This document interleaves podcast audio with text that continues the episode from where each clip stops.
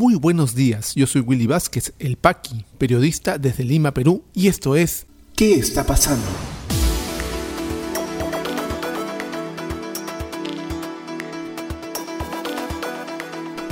Estas son las noticias de hoy jueves 24 de junio de 2021. Magistrado del Jurado Nacional de Elecciones Luis Arce dimite al cargo y entrampa proceso electoral. Subcomisión de Acusaciones Constitucionales aprueba informe que recomienda inhabilitar por 10 años a ex fiscal de la Nación Pedro Chavarri. Para la Asociación Civil Transparencia, procesos de selección de magistrados del Tribunal Constitucional no ha cumplido con los estándares requeridos.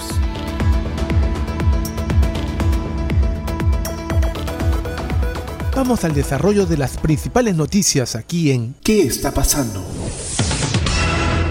Y desde ayer se ha producido todo un terremoto real político en eh, el Jurado Nacional de Elecciones, porque uno de sus magistrados, Luis Arce, renunció. Bueno, el término más exacto aquí es dimitir, declinó su incorporación al jurado, denunciando que él no podía ser parte de un manejo político dentro del Jurado Nacional de Elecciones y ha pedido que se le aparte del cargo quien podría reemplazarlo, su accesitario, su reemplazo, tiene bastantes cuestionamientos, como el señor Arce también, con el caso Los Cuellos Blancos del Puerto. Informa el diario El Comercio. El fiscal supremo Luis Arce Córdoba anunció el miércoles su intención de declinar al Pleno del Jurado Nacional de Elecciones al que acusó de sobreponer los formalismos sobre la justicia y la verdad electoral. La decisión de Arce se conoció horas después de que el colegiado fallara contra 10 apelaciones presentadas por Fuerza Popular. Este partido buscaba la anulación de actas electorales de la segunda vuelta presidencial argumentando presuntos fraudes en mesa. La carta que el magistrado dirigió a sus colegas del Jurado Nacional de Elecciones reconoció que está legalmente impedido de renunciar a su cargo porque hay un proceso electoral en curso. Sin embargo, señaló que sí es viable la declinación formal al ejercicio de las funciones como miembro titular. Además, pidió ser reemplazado por el suplente ya designado por la Junta de Fiscales.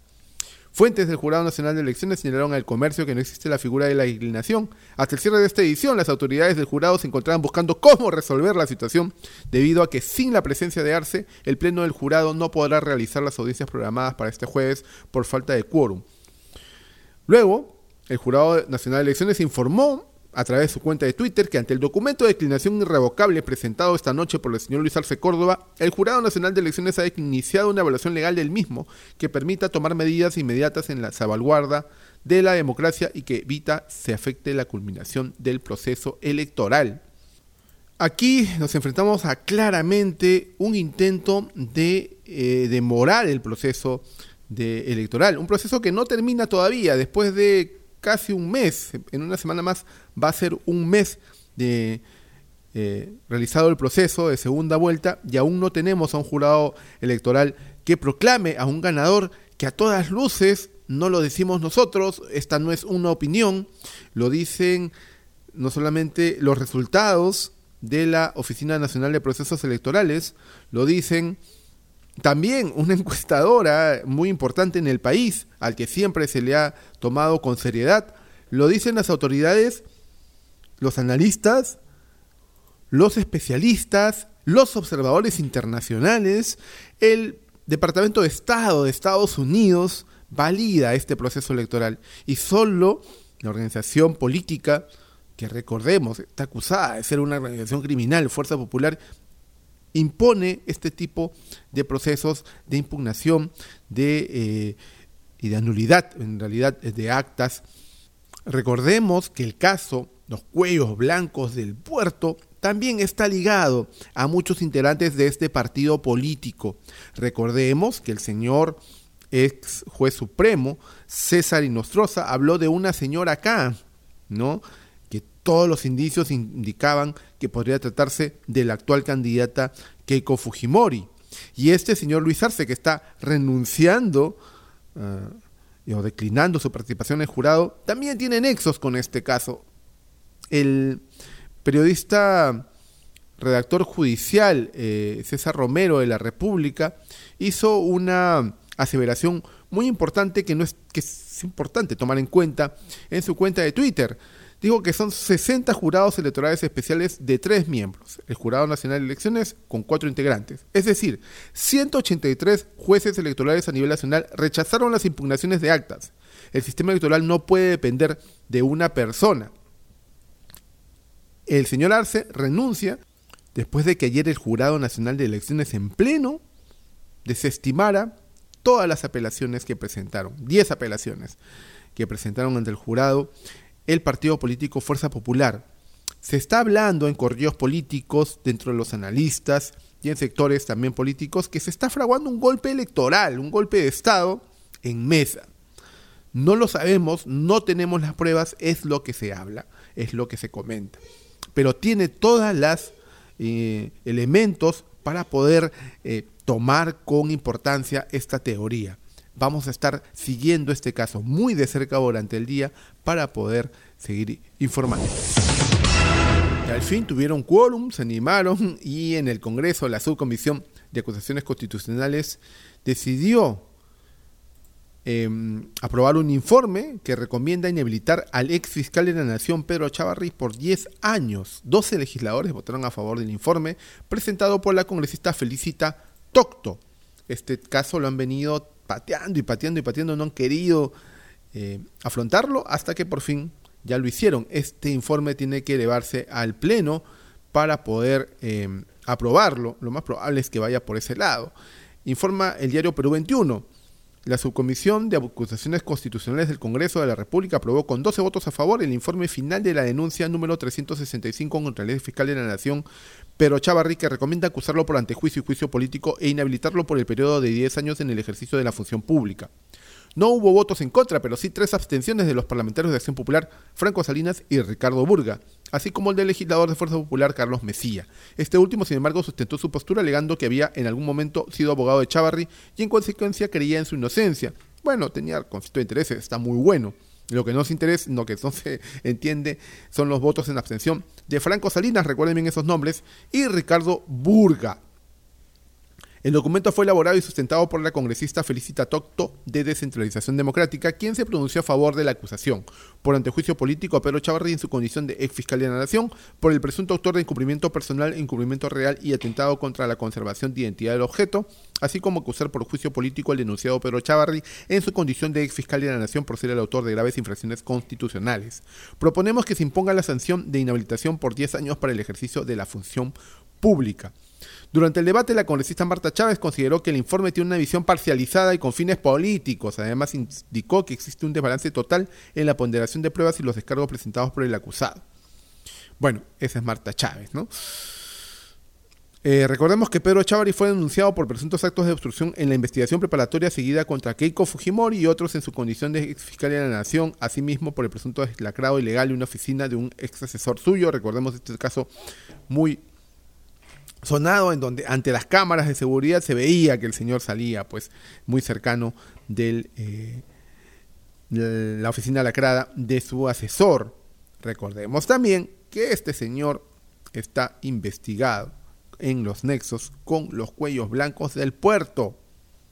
Todo tiene que ver, al final, cada una de estas acciones políticas que están pasando en el país, tanto en el Jurado Nacional de Elecciones en este momento, tanto en la fiscalía tienen que ver con un caso que aún no termina.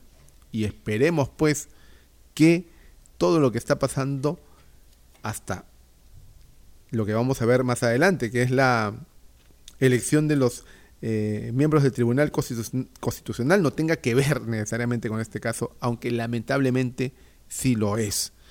Veremos pues en qué queda esto. Este informe y esa aprobación se tiene que sustentar ante el Pleno del Congreso. Esperemos que como ahora hay una nueva legislatura también prioricen el debate de este tema. Para la Asociación Civil Transparencia, el proceso de elección de magistrados del Tribunal Constitucional no ha cumplido con los estándares requeridos. Esto se suma también a una carta enviada por constitucionalistas donde pedían dejar de lado este proceso, no solamente porque estaba viciado desde un inicio, sino que no cumplía los estándares. Y aún así, este Congreso, y lo hemos visto, no estaba pues capacitado ni tenía la legitimidad para elegir a los miembros del Tribunal Constitucional. Lo hemos visto todos en las preguntas bastante vergonzantes que le hacían a los candidatos. La Asociación Civil Transparencia, informa RPP Noticias, consideró este miércoles que el proceso de selección de los integrantes del Tribunal Constitucional no ha cumplido con los estándares que propusieron desde dicha identidad. A través de un comunicado, la asociación recordó que hace nueve meses entregaron al Congreso un conjunto de propuestas sobre los estándares mínimos establecidos por la Ley Orgánica del Tribunal Constitucional para el concurso de selección de los integrantes de dicho órgano constitucional. Precisaron que estos estándares buscan garantizar, buscaban garantizar un procedimiento transparente, imparcial y meritocrático que permitiera elegir a profesionales, hombres y mujeres de reconocida trayectoria profesional, solvencia e idoneidad moral y probada trayectoria democrática de respeto y defensa del orden constitucional. Indicaron también que durante el proceso de selección que realizaron en el Congreso no se ha cumplido con los estándares presentados. Agregaron que debido a esto la selección de magistrados afectaría al tribunal. Desde la aprobación de su reglamento hasta la actual etapa de entrevistas, el concurso no ha cumplido con dichos estándares, por lo que la elección de nuevos integrantes del indicado tribunal afectaría severamente la calidad de una institución clave para nuestra democracia, señalaron desde Transparencia en el comunicado. Y para tenerlo muy en cuenta, el periodista Martín Hidalgo hizo un cuadro que compartió por su cuenta de Twitter, donde estaban los puntajes y los eh, el orden de mérito tras la evaluación curricular y entrevistas de los miembros que quedaron seleccionados para hacer eh, reemplazar a los seis magistrados que en este momento tienen el mandato vencido. Cada uno de ellos necesitaría 87 votos para ser designado. Y la lista para que tenerla muy en claro. Fernando Calle con 91.45 puntos, Aarón Ollarse con 88.78, Carlos Hackanson 87.22, Freddy Hernández con 86.55, Francisco Morales 86.21, Helder Domínguez 82.22, Pilar Tello 81.67, José Galvez con 72.22, Vicente Walde 77.11, David Velasco Pérez 76.22, Jorge Luis Rioja 75.44, Oscar Díaz 75.0, Miguel Torres 73.77, Luis Gutiérrez 73.11 y Jacinto Rodríguez con 72 puntos. Ellos son, aquí están, los eh, finalistas de este proceso a trompicones, violando todas las normas, no respetando el proceso en sí. Además, con una evaluación de entrevista personal vergonzoso, realmente vergonzoso hemos visto esto. Con un Congreso que no tiene legitimidad para hacerlo, ellos pueden ser, cualquiera de ellos, los que reemplacen a los eh, magistrados con eh, mandato vencido y que definan el futuro, por ejemplo, del presidente de la República pasado el próximo 28 de julio. Es muy importante y también lamentable que esto se esté dando de esta manera. Lo advertimos en este podcast de noticias, en este espacio modesto y pequeño, lo venimos denunciando, venimos advirtiendo ya hace varios días. Veremos qué pasa y estaremos muy atentos a las consecuencias. Ya regresamos con mucha más información aquí en ¿Qué está pasando?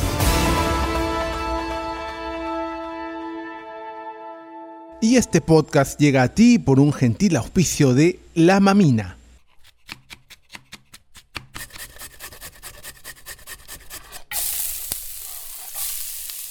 Estos sonidos son el punto de partida de una deliciosa experiencia.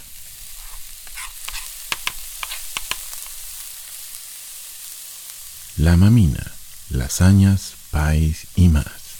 Cocina casera en tu mesa. La mamina, el amor se come.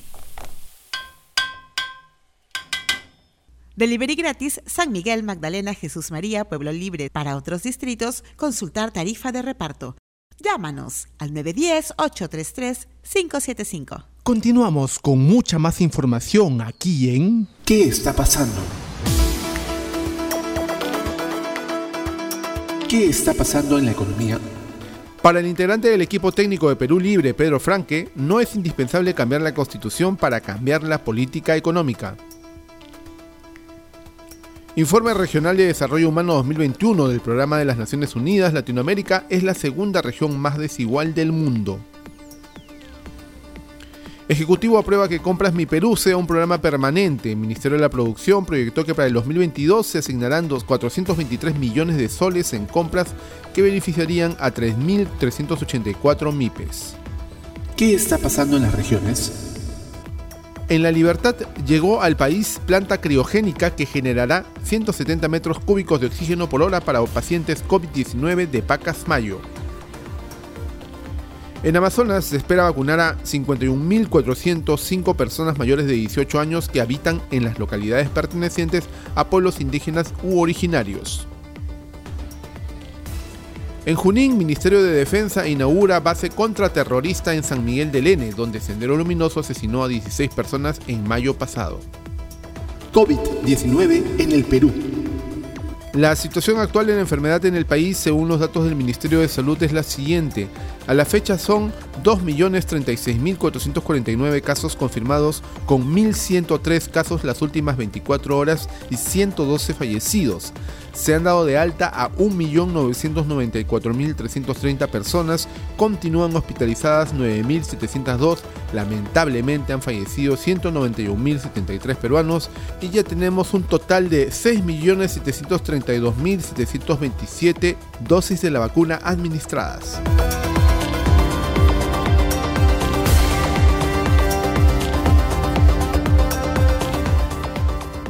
Si te interesó este podcast de noticias, recomiéndanos con tus contactos porque estaremos enviando este audio todos los días para que puedas tener una aproximación noticiosa a lo que está pasando en el país. Suscríbete a nuestra lista de distribución en WhatsApp y compártelo. Puedes seguirme también en mis redes sociales de Facebook, Twitter y YouTube como Willy Vázquez El Paqui o visita podcast.elpaqui.com. Muchísimas gracias por llegar hasta aquí. Nos escuchamos en cualquier momento.